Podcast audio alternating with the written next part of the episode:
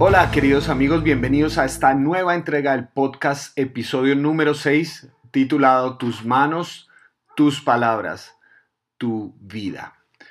Bueno, hasta ahora aquellos que nos han acompañado durante estos episodios, gracias por estar ahí presentes. Ojalá puedan compartir esto si ven que es de uh, opción para ayudar a otros, eh, quizás que están eh, comenzando, tienen prejuicios en cuanto a la Biblia, en cuanto a las cosas que dicen los pastores. Hay muchas personas que de pronto en ocasiones han tenido una mala experiencia con el cristianismo y con todo lo que significa eh, la Biblia y lo que allí se enseña. Entonces, si deseas compartirlo con tus amigos, eh, ojalá sea una buena oportunidad y así desees hacerlo. Y también hay otros mecanismos donde estoy escribiendo reflexiones, compartiendo algunas ideas. Eh, puedes tener toda la información en pulidomiguel.co.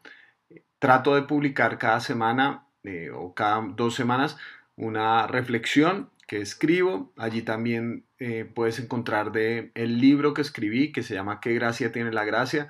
Puedes descargar un capítulo completamente gratis, una sección del libro completamente gratis y si también lo deseas, puedes descargarlo en su versión Kindle eh, para lo que lo tengas en tus dispositivos móviles.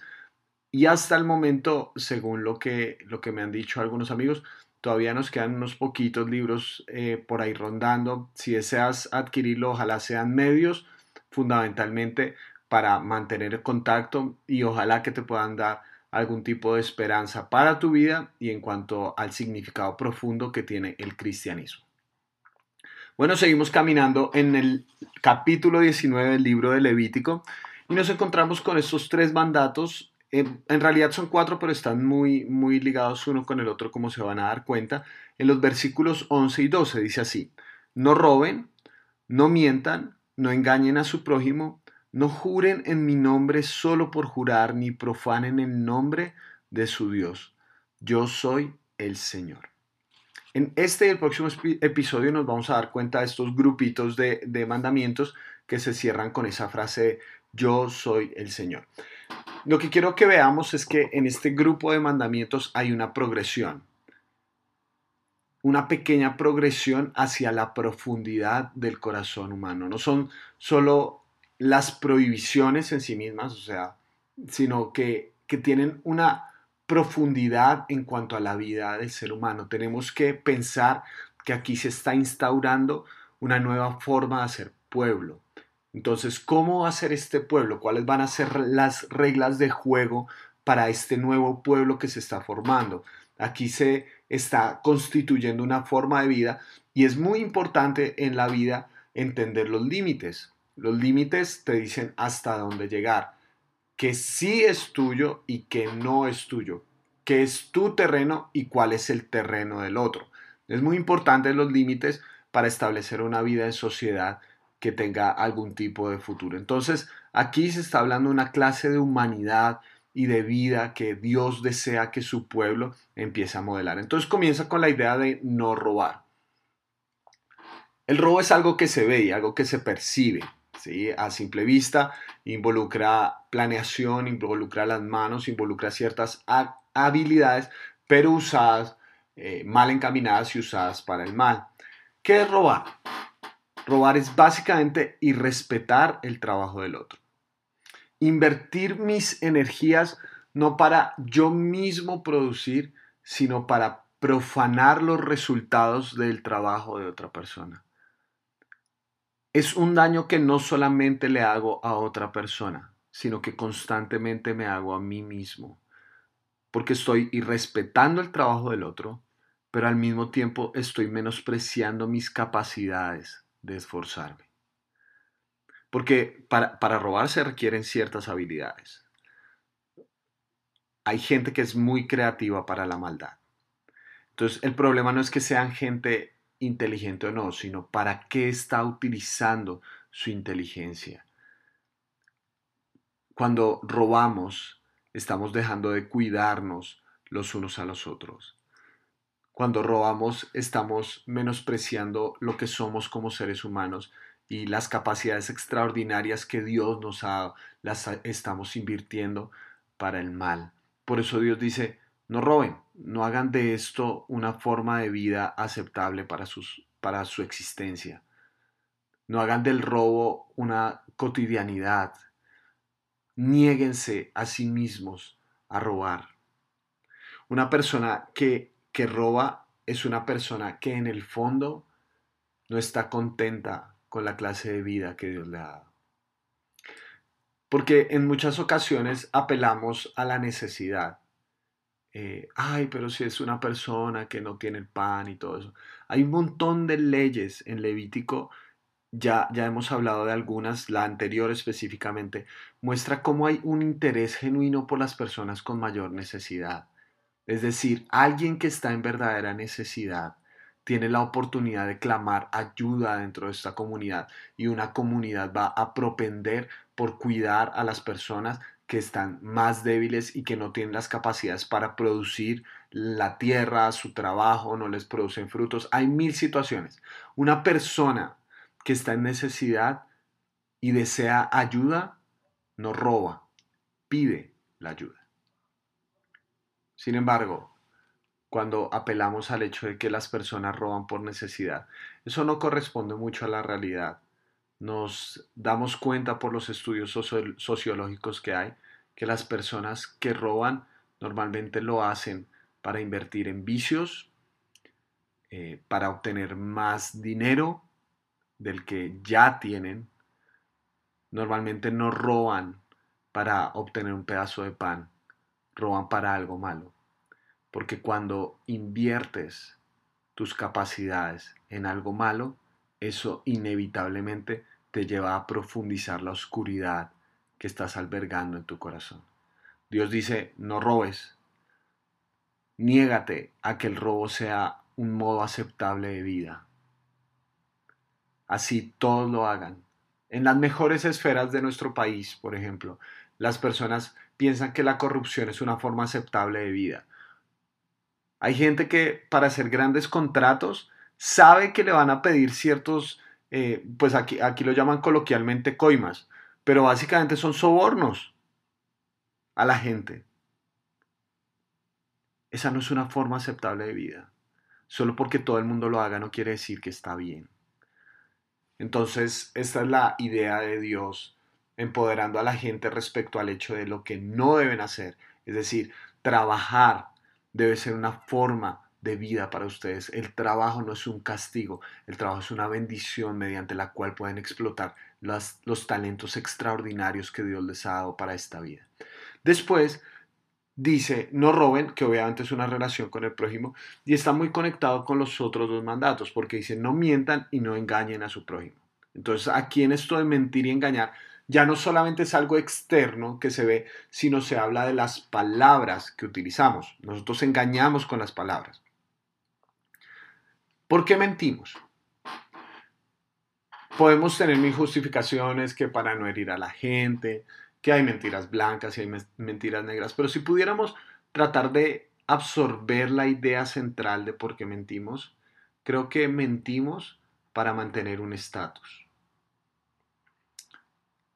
para que la gente piense bien de nosotros, para nosotros estar bien y que la gente no se dé cuenta que tenemos oscuridad o que cometemos errores. El punto es que si no nos gusta la vida que tenemos, muy fácilmente caemos en inventarnos una vida diferente. Dios está diciendo, es que el problema de fondo es que la mentira como forma de vida tarde o temprano lleva a la hipocresía los lleva a convertirse en personajes y cada vez los hace menos personas. ese es el punto de diferencia entre esas dos palabras. Que a propósito, entre paréntesis, les recomiendo un libro excelente del psicólogo Paul Tunier que se llama El personaje y la persona. Es un libro excelente para mostrarnos el daño que hace el engaño a la identidad del ser humano. ¿Por qué? Porque cuando mentimos estamos pretendiendo ser alguien más que en realidad no somos.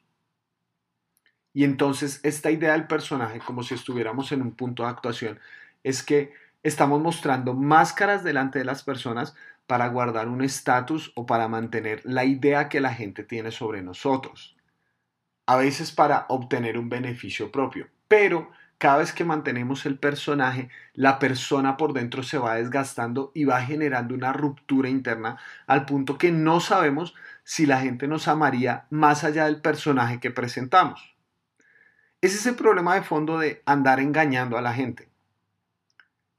Es que nos genera una pregunta existencial muy profunda y es si la gente nos quisiera si conociera aún lo más oscuro de nosotros. El engaño impide el amor, porque el amor verdadero no se da en la mentira, el amor verdadero se da en la verdad. Dios está llamando a su pueblo a ser una comunidad de verdad, una comunidad que no se la pase engañando, sino que en medio de la verdad encuentre el amor. Una comunidad que no se la pase alimentando máscaras y personajes. Una, comunidad donde se pueda ser real con el otro.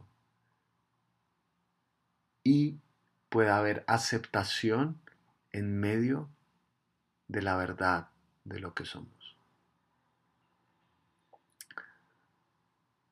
Las palabras que utilizamos las podemos utilizar para pintar un cuadro de una ilusión o para construir una realidad diferente.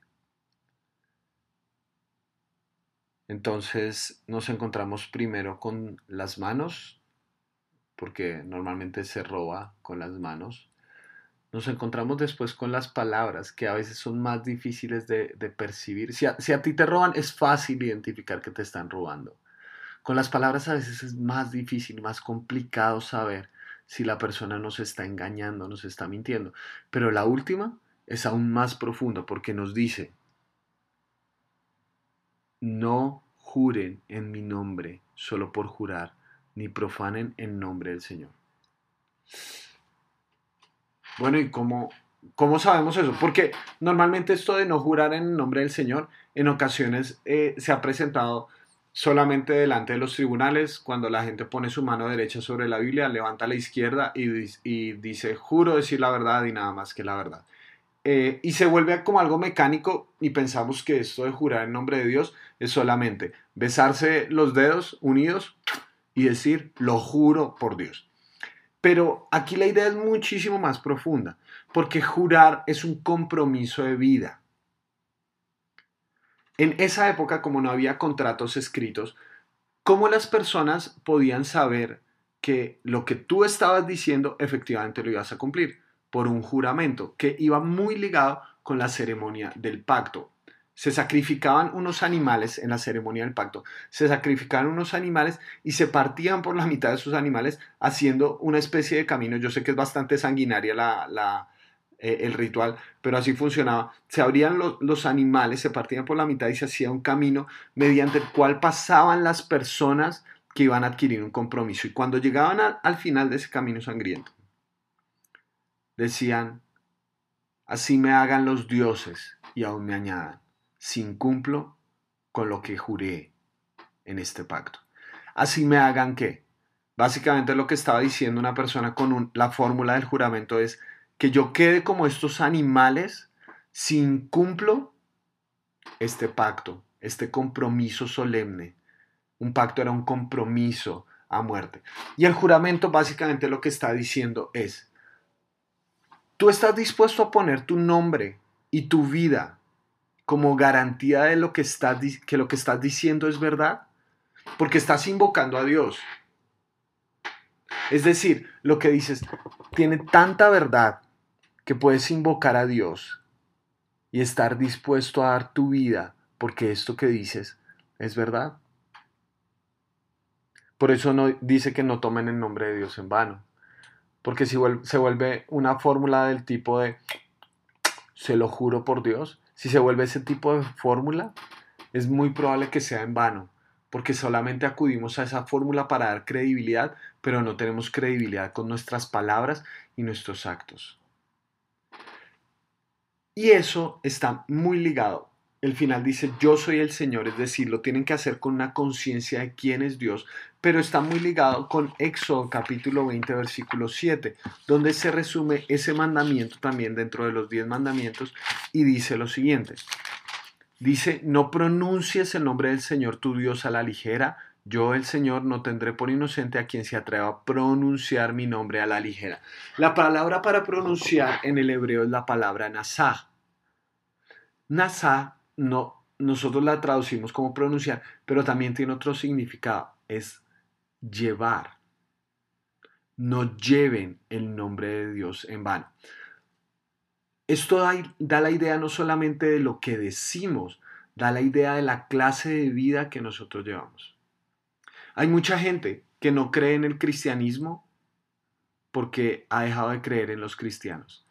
Es decir, cuando nosotros nos decimos pueblo de Dios, le pasa a Israel, le pasa a los cristianos, cuando nos decimos pueblo de Dios, en ese momento está sobre nosotros el nombre de Dios, estamos cargando, estamos llevando el nombre de Dios. De alguna manera estamos representando cómo es el Dios al que decimos seguir. Tristemente, la iglesia en muchas ocasiones ha sido la peor publicidad para el Dios que dice adorar. Hay mucha gente que no está dispuesta a creer en Cristo porque los cristianos lo han defraudado. Con su vida han llevado el nombre de Dios en vano. Es muy difícil creer en el Cristo que muchos cristianos profesan tener. Porque parece un Jesús que solamente juzga y señala a la gente. Parece un Dios que, que se goza de la maldad que, disfruta enviando gente al infierno. Recuerdo cuando murió el doctor Stephen Hawking, eh, él se había declarado ateo y en muchas ocasiones había dicho que Dios es una ilusión. Encontré en decenas de publicaciones de las redes sociales, incluso una caricatura de gente que decía, ahora sí te vas a dar cuenta que hay un Dios. Como una forma de decir, ahora sí te vas a ir al infierno, desgraciado. Tú que te burlaste de Dios. Y muchos cristianos regocijándose que un ateo hubiera muerto. ¿Es ese Dios? Dios es un Dios que se goza de la muerte de un ser humano? Jesús era una persona que disfrutaba de la perdición de un pueblo. Cuando él vio a Jerusalén, a su pueblo, yendo camino a la perdición, lloró y dijo, ojalá Jerusalén te hubieras vuelto a tu Dios. Ojalá dejaras tanta rebeldía. Este es un Dios al que le duele la rebeldía humana. Este no es un Dios que se contenta con ver caer fuego del cielo sobre los pecadores. Este es un Dios al que le duele que el ser humano tome decisiones que lo afectan profundamente, tan profundamente que lo alejan de aquel que le puede llenar la vida. Por eso Dios dice, no lleves mi nombre en vano. Que tu vida refleje quién es Dios verdaderamente. Que en tus relaciones con tu prójimo no tengas que robar, no tengas que utilizar tus talentos para dañar a otros, no tengas que usar tus palabras para mentir y engañar a otras personas presentando un personaje que no eres. Que tu vida sea un reflejo de quién es Dios y que en tu vida reflejes que Dios es un Dios de amor, un Dios de gracia, un Dios que está dispuesto a darlo todo por liberar a su pueblo. Espero que con tus manos, con tus palabras y con tu vida puedas reflejar a esa clase de Dios. Te mando un gran abrazo.